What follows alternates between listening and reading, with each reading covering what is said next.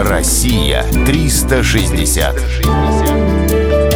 Южный федеральный округ.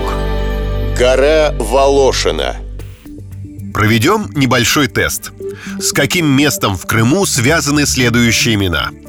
Иван Айвазовский, Константин Паустовский, Марина Цветаева, Михаил Булгаков. Правильно, с Коктебелем. Курортный городок на берегу Черного моря – это не только отдых, но и творческая кузница литературы и искусства. Что же притягивало сюда известных людей?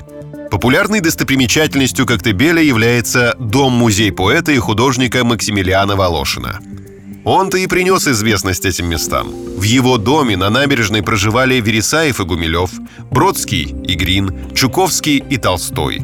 Список можно продолжить. Волошин прожил здесь больше 20 лет и все это время оставался гостеприимным хозяином. Он умер в 1932 году, передав дом Союзу писателей. Коктебель расположен у подножия вулканического массива Карадак. Северо-запада его окружают сразу три горы Татархабурга, Малка и Эгероба. На севере виднеется вершина Клементьева, а на северо-востоке высится гора Кучук-Янышар. Ее также называют горой Волошина. Дело в том, что поэта, а позже его жену похоронили на ее вершине. К ней ведет тропа. Расположение могилы не случайно. Волошин любил подниматься на гору, чтобы полюбоваться панорамным видом на мыс Хамелеон, Карадак и Коктебельскую бухту. Говорят, что на месте своей будущей могилы он выложил крест из камешков.